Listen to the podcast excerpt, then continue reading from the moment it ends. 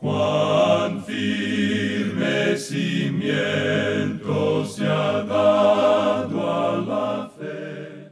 A través de la Biblia, un análisis de la Biblia libro por libro que le ayudará a crecer espiritualmente. Estos estudios fueron diseñados por el Dr. J. Vernon McGee. Acompáñenos en este fascinante recorrido a través de la Biblia. La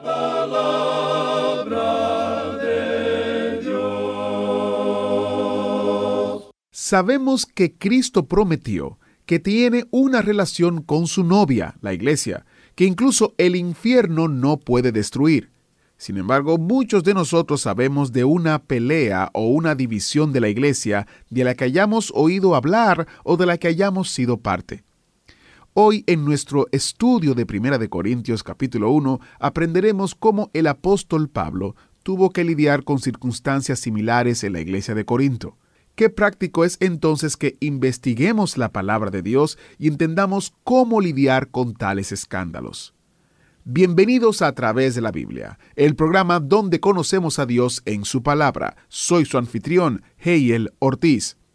En Colosenses capítulo 3, versículo 16 dice, Dejemos que la palabra de Cristo more en abundancia en nosotros, es decir, que las escrituras llenen nuestra mente y nuestros pensamientos. Para aprovechar al máximo nuestro estudio bíblico juntos, sugerimos que pase unos minutos en la palabra de Dios antes de escuchar cada estudio. Lea y medite en el pasaje de las escrituras de ese día. Deje que sature sus pensamientos. Una vez hecho esto, es probable que descubra más cuando más tarde estudie ese pasaje en el programa de audio iniciamos nuestro tiempo en oración. Padre Celestial, te damos gracias porque tenemos tu palabra que nos guía, nos orienta y nos traza las pautas para vivir para tu gloria.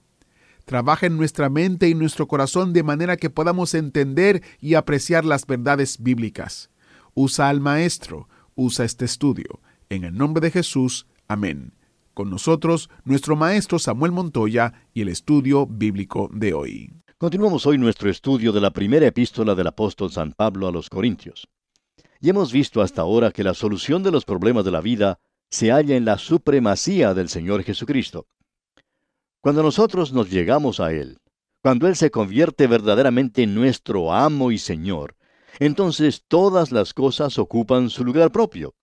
Él es la solución a los problemas que tiene la iglesia en el día de hoy y los que tienen todas las personas en particular. La iglesia, en esta ciudad de Corinto, se hallaba en una confusión tremenda. Ellos eran creyentes recién nacidos. Ellos eran creyentes carnales. Y esta iglesia en Corinto es en realidad como muchas de las iglesias que nos rodean en nuestros días. Quizá no como su iglesia, pero sí como muchas otras. Vimos que el primer problema que tenía esta iglesia era el de las divisiones. Tenían un espíritu de separación y que había sentimientos sismáticos en la iglesia, como también luchas internas. La información que Pablo recibió sobre esto era de personas que habían visto esto personalmente. El problema fue causado porque algunos seguían a diferentes personas en lugar de seguir a Cristo. Algunos decían, yo soy de Pablo, y yo de Apolos, y yo de Cefas. Y también existía un cuarto grupo que decía, y yo de Cristo. Ahora mencionamos que estos últimos no era que le dieran a Cristo el primer lugar, sino que formaban un grupo de los super espirituales, y francamente creemos que estos formaban el peor grupo. Esa es nuestra opinión personal. Como resultado, ellos hacían de Cristo un pequeño culto, habían formado su propio círculo en la iglesia y dejaban a los otros creyentes fuera de ese círculo. Ellos eran esnovistas espirituales, y eso es precisamente como los clasificaríamos nosotros. De modo que tenemos cuatro grupos y no había ninguna razón para que esos grupos existieran así. Porque vemos aún en nuestros días que estas divisiones solo sirven para destruir la iglesia desde adentro. Los grandes problemas, amigo oyente, no se encuentran afuera, sino dentro mismo de la iglesia. Por ejemplo, el púlpito hace tiempo que ha sido destruido por los liberales. Cuando uno de esos liberales se apodera del púlpito, destruye en muy poco tiempo a la iglesia. Uno puede ir los domingos o durante las reuniones de la semana y puede ver lo que están haciendo. Luego existe el problema causado por algunos que se reúnen alrededor de una persona y comienzan a tomar ciertas posiciones. Y las disputas dentro de la iglesia han hecho más daño a la causa de Cristo que el alcoholismo y la mundanalidad. Y uno encuentra que muchas iglesias se están dedicando más a sus pequeñas pero dañinas luchas que a la proclamación del Evangelio de Cristo. Comienzan a luchar unos con otros hasta que prácticamente no queda nadie dentro de la iglesia. Y eso es lo que estaba ocurriendo dentro de la iglesia en Corinto. Ahora, ¿dónde hallamos la solución para algo así? Bueno, la respuesta la tenemos en el versículo 13 de este capítulo 1 de la primera epístola a los Corintios, donde leemos, ¿acaso está dividido Cristo? ¿Fue crucificado Pablo por vosotros? ¿O fuisteis bautizados en el nombre de Pablo? Se pregunta, ¿acaso está dividido Cristo? Y la respuesta es obvia, Cristo no está dividido. Y cualquier cosa que rompa la unidad de Cristo tiene de por sí algo malo. No importa lo que sea, es malo. Luego sigue diciendo, ¿fue crucificado Pablo por vosotros? ¿O fuisteis bautizados en el nombre de Pablo? Es interesante notar que el bautismo fue hecho motivo de división entre ellos. La crucifixión de Cristo es el fundamento de la unidad cristiana, y es absurdo permitir que cualquiera nos separe del cuerpo que es Cristo. Entonces Pablo continúa diciendo, ¿fuisteis bautizados en el nombre de Pablo? No creemos que Pablo se esté refiriendo en este caso al bautismo de agua. Este siempre fue en el nombre del Padre, del Hijo y del Espíritu Santo. Se refiere más bien al bautismo del Espíritu Santo. La cuestión es, ¿fuisteis bautizados en el nombre de Pablo? Por supuesto que no. No fuimos bautizados en su nombre. El bautismo es el bautismo del Espíritu Santo. Y ellos necesitan volver a la persona de Jesucristo. Sinceramente hablando, yo puedo tener comunión con cualquier persona, sin importar qué clase de nombre lleve, si esa persona se puede unir conmigo alrededor de Cristo. Luego, en el versículo 14 dice, Doy gracias a Dios que a ninguno de vosotros he bautizado, sino a Crispo y a Gallo. Ahora creemos que el apóstol Pablo sí está hablando del bautismo por agua aquí en este caso. Él dice que nunca se especializó en eso porque siempre existe el peligro de desviarse en esa dirección, creyendo que el bautismo es el que salva o que tiene algún poder místico que uno no puede obtener de otra manera. Y Pablo continúa entonces diciendo en los versículos 15 y 16 de este capítulo 1 de la primera carta a los Corintios, para que ninguno diga que fuisteis bautizados en mi nombre. También bauticé a la familia de Estefanas. De los demás, no sé si he bautizado a algún otro. Pablo no le daba mucha importancia a eso, y no se acordaba si había bautizado a otras personas aparte de las mencionadas aquí. Y luego dice en el versículo 17, Pues no me envió Cristo a bautizar, sino a predicar el Evangelio, no con sabiduría de palabras, para que no se haga vana la cruz de Cristo. Y hemos llegado aquí, amigo oyente, a otro asunto muy importante. Sinceramente creemos que es importante por el hecho de que en nuestros días estamos viendo a muchas personas que están provocando divisiones en gran variedad de asuntos. Y estas son las cosas que causan divisiones y disputas dentro de la iglesia. La iglesia en Corinto estaba fraccionada por ese motivo. Y el mensaje que llevaron a Corinto, los tres que se han mencionado antes, es decir, Pablo, Cefas y Apolos, tenía la distinción de unir y de dar poder. Era una unión y no una división lo enfatizado en el Evangelio que ellos presentaban. Pero las personas en ese lugar, debido a que eran realmente criaturas todavía en la fe cristiana, comenzaron a poner el énfasis en la persona de los que le habían traído el mensaje. Siguiendo adelante en la lectura del primer capítulo, vemos que el apóstol Pablo enfatiza la centralidad de la cruz. Veamos qué es lo que hace nuevamente aquí en el versículo 18 porque la palabra de la cruz es locura a los que se pierden, pero a los que se salvan, esto es, a nosotros, es poder de Dios. La cruz, amigo oyente, separa a los salvos de los incrédulos, pero no separa a los que son salvos entre sí, ya que debe ser la causa de unidad. Pero sí divide a los salvos de los perdidos. Debemos notar eso porque es algo de mucho valor. El pintor flamenco Rubens pintó un cuadro sobre el juicio final, y en él se puede ver a una gran cantidad de personas que van cayendo, descendiendo en el espacio, alejándose de Dios, de su trono, y que al caer tratan de asirse uno a otro. Esa es la réplica exacta de lo que muchos hombres están buscando para este mundo en nuestros días. Los que se pierden quieren unirse en un gran grupo, y ellos van a lograr eso en los últimos días pero cortando incisivamente por el mismo centro de ese ambiente ecuménico y del pensar moderno, hallamos al Evangelio de Cristo. El Señor Jesús se llama a sí mismo el que divide a los hombres, y la línea divisoria es la cruz. Dice aquí, porque la palabra de la cruz es locura a los que se pierden, pero a los que se salvan, esto es, a nosotros, es poder de Dios. Pablo nos muestra claramente que su método no está basado en las palabras de este mundo, ni en métodos lógicos, o en divisiones o diferencias, o en opiniones y teorías, sino que simplemente presenta la cruz de Cristo. Eso fue lo que trajo unidad. Volvemos a repetir este versículo. Porque la palabra de la cruz es locura a los que se pierden, pero los que se salvan, esto es a nosotros, es poder de Dios. El resultado de esto es que divide al mundo, pero no divide para nada a su iglesia. Veamos ahora los versículos 19 hasta el 21 de este capítulo 1 de la primera carta a los Corintios. Pues está escrito, Destruiré la sabiduría de los sabios y desecharé el entendimiento de los entendidos. ¿Dónde está el sabio? ¿Dónde está el escriba? ¿Dónde está el disputador de este siglo? ¿No ha enloquecido Dios la sabiduría del mundo? Pues ya que en la sabiduría de Dios el mundo no conoció a Dios mediante la sabiduría, agradó a Dios salvar a los creyentes por la locura de la predicación.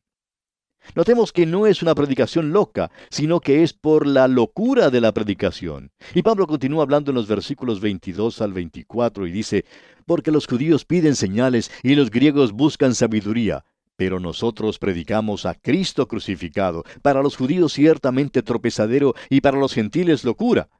Mas para los llamados, así judíos como griegos, Cristo poder de Dios y sabiduría de Dios. Hemos leído esta porción un poco extensa, con un propósito definido en mente. Usted habrá notado que Pablo divide a la humanidad en dos grupos, dos grupos étnicos. Creemos que él realmente reconoce una división doble, judíos y griegos o gentiles. Los judíos representan a la religión, y ellos representaban una religión dada por Dios. Ellos pensaban que tenían la verdad, y en lo que se refiere al Antiguo Testamento tenían razón. Pero todo llegó a ser un rito, nada más. Ellos se habían apartado y ya no había poder.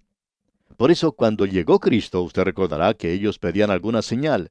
Ellos querían una señal. En lugar de buscar en las escrituras, pedían una señal.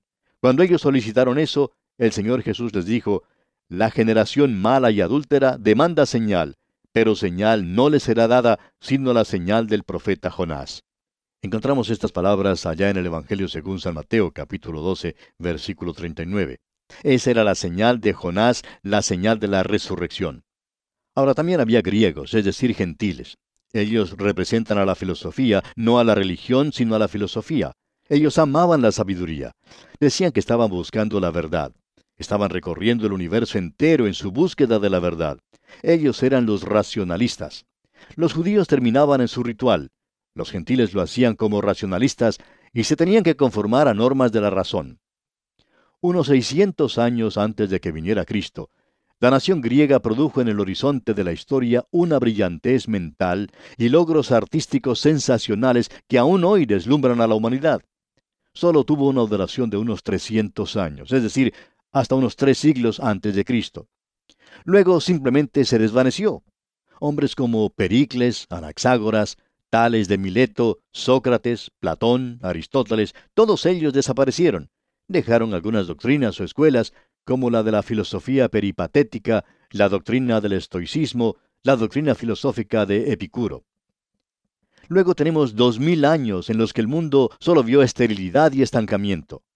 Después vinieron otros como Bacon, Hobbes y Descartes. Y entonces ocurre el renacimiento de los pensadores con un breve período de brillantez que fue sucedido por uno de decadencia que ha durado hasta nuestros días, aunque por allí andan algunos que piensan que son muy inteligentes.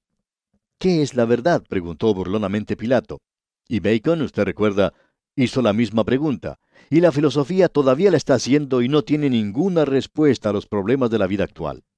Dice entonces este versículo, ¿dónde está el sabio? ¿Dónde está el escriba? ¿Dónde está el disputador de este siglo? ¿No ha enloquecido Dios la sabiduría del mundo? Esa es la pregunta que se han estado haciendo. Alguien dijo que la definición de la filosofía era como un ciego en un cuarto oscuro, buscando un gato negro que no se encuentra allí. Y los griegos buscan sabiduría. Están buscando alguna teoría, alguna fórmula para los días actuales y el hombre piensa que por medio de la ciencia hallará algunas de las respuestas a las preguntas de la vida. ¿Ha logrado acaso obtener esas respuestas? Ha habido cierta duda en cuanto a eso, y quizá nos ayude a entender mejor esto una declaración que apareció en el libro de Jaime Brunnen, El suicidio de Occidente. Escuche lo que dice. La verdad es que el hombre se ha sobreestimado en cuanto a sus propias realizaciones. El colocar una nave espacial en una órbita a cientos de kilómetros alrededor de la Tierra necesita una buena cantidad de pensamiento y acción conjunta. Pero nosotros nos inclinamos a exagerar las cosas. A los hombres que viajan en naves espaciales a unos cuantos kilómetros sobre la Tierra se les llama astronautas. Y este es un nombre inapropiado. Los hombres no llegarán a ser astronautas, ni menos aún cosmonautas, sino hasta cuando lleguen a viajar entre las estrellas. Y es de poca importancia recordar aquí que la mayoría de las estrellas se encuentran a varios miles de años luz de distancia de la Tierra.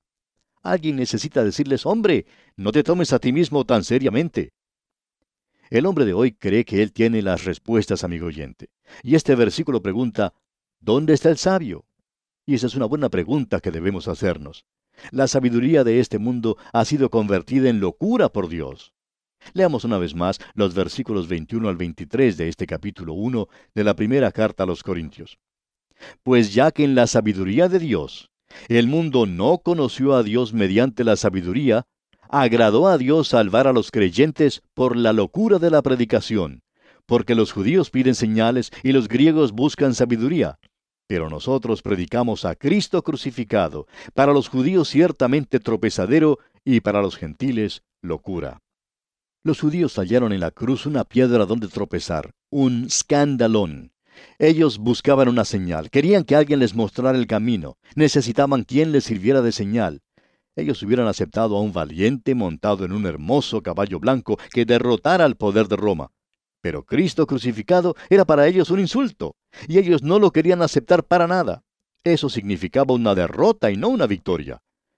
Y el apóstol Pablo dice, escribiendo a los romanos en el capítulo 9 de dicha carta, versículo 33, como está escrito, He aquí pongo en Sión piedra de tropiezo y roca de caída, y el que creyere en él no será avergonzado. Y luego también el apóstol Pedro en su primera carta, versículo 7, nos dice, Para vosotros, pues, los que creéis, Él es precioso. Pero para los que no creen, la piedra que los edificadores desecharon ha venido a ser la cabeza del ángulo, y piedra de tropiezo y roca que hace caer, porque tropiezan en la palabra, siendo desobedientes, a lo cual fueron también destinados. Los griegos, los gentiles, estos pensaban que la cruz era una locura, una cosa absurda era algo totalmente opuesto a cualquier sistema racional o mundial. En Roma se halló una caricatura de los cristianos que los representaba con la figura de una cruz, con la cabeza de un asno. Y podemos decir que en el día de hoy la gente está haciendo lo mismo, poniendo a nuestro Salvador en ridículo. Pablo se dirige directamente a la filosofía. Allá en el libro de los Hechos de los Apóstoles, capítulo 18, versículo 6, dice, Pero oponiéndose y blasfemando estos, les dijo, sacudiéndose los vestidos, vuestra sangre sea sobre vuestra propia cabeza. Yo limpio. Desde ahora me iré a los gentiles. ¿Pero puede la filosofía sacar al hombre del pozo inmundo que es esta vida? Amigo oyente, nunca ha podido hacerlo. Y no la predicación loca, sino por la locura de la predicación, que es otra cosa. Eso es la cruz, y no es un método, sino un mensaje.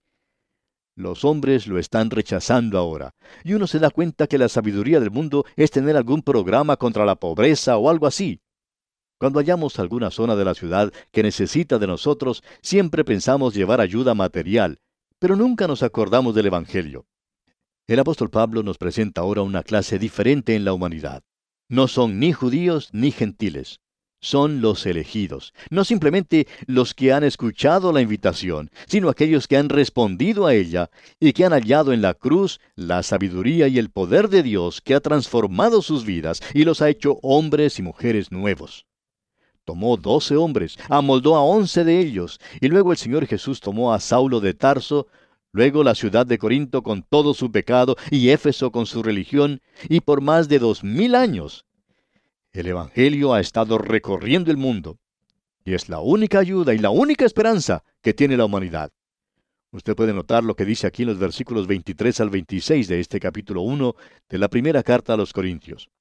Pero nosotros predicamos a Cristo crucificado, para los judíos ciertamente tropezadero y para los gentiles locura, Mas para los llamados, así judíos como griegos, Cristo, poder de Dios y sabiduría de Dios. Porque lo insensato de Dios es más sabio que los hombres, y lo débil de Dios es más fuerte que los hombres. Pues mirad, hermanos, vuestra vocación, que no sois muchos sabios según la carne, ni muchos poderosos, ni muchos nobles. Es costumbre de algunos hablar de los grandes personajes que han aceptado a Cristo, artistas, líderes industriales, hombres poderosos del gobierno. Pero lo importante es que Dios está llamando a las multitudes, la gente común, como lo somos usted y yo, amigo oyente. Veamos ahora, según el versículo 27, qué es lo que eligió Dios. Sino que lo necio del mundo escogió Dios para avergonzar a los sabios, y lo débil del mundo escogió Dios para avergonzar a lo fuerte. Estos no son necios, sino que el mundo los considera necios. Ellos no son débiles, sino que el mundo piensa que sí lo son. Ahora, según los versículos 28 y 29, Dios dice, Y lo vil del mundo y lo menospreciado escogió Dios, y lo que no es, para deshacer lo que es, a fin de que nadie se jacte en su presencia. Nosotros no tenemos nada de qué gloriarnos, pero veamos qué se nos dice aquí en el versículo 30.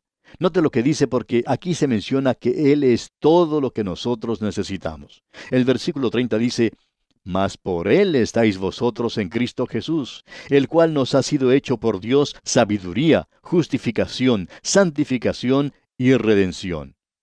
Todo lo que necesitamos, amigo oyente, lo hallamos en Él. Y el versículo 31 dice, para que, como está escrito, el que se gloría, gloríese en el Señor. Gloríese en el Señor Jesucristo en este día, amigo oyente. ¿En qué se gloría usted? ¿De qué se jacta usted hoy? ¿Está jactándose de los títulos que tiene? ¿De su sabiduría? ¿O lo está haciendo en base a todo el dinero que posee? ¿Está vanagloriándose de su posición o de su carácter? Amigo oyente, usted no tiene de qué gloriarse.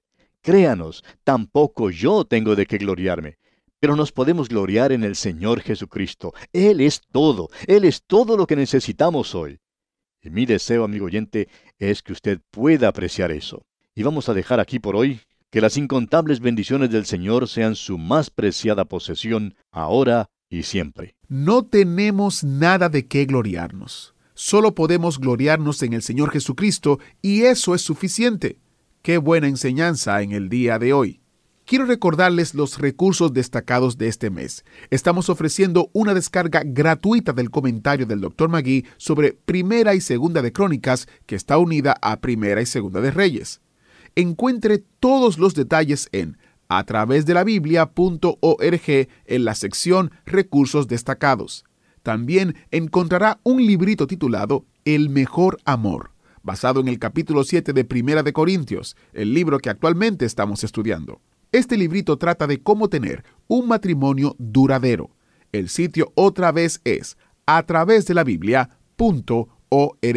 Soy Heiel Ortiz y si Dios lo permite estaré con usted en una próxima entrega de su programa a través de la Biblia. Agradecemos que nos acompañara en el estudio de hoy. Le invitamos a que visite nuestro sitio en internet a través de la biblia.org. Ahí puede suscribirse para recibir las notas y bosquejos de lo que estamos estudiando y noticias del ministerio. También encontrará la variedad de libros y materiales gratuitos que tenemos para usted. El sitio es a través de la biblia.org. Todo lo que hacemos es posible gracias al Señor y a personas como usted que se unen a nosotros en la obra de llevar la palabra entera al mundo entero. A través de la Biblia es una producción de Radio Transmundial.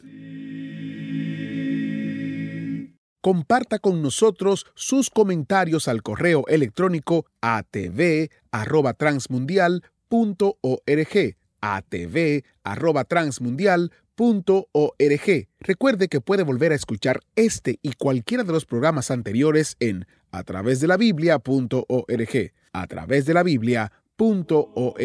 Allí también encontrará todas las opciones disponibles para escuchar el programa. A través de la Biblia llega a usted por cortesía de esta emisora. Su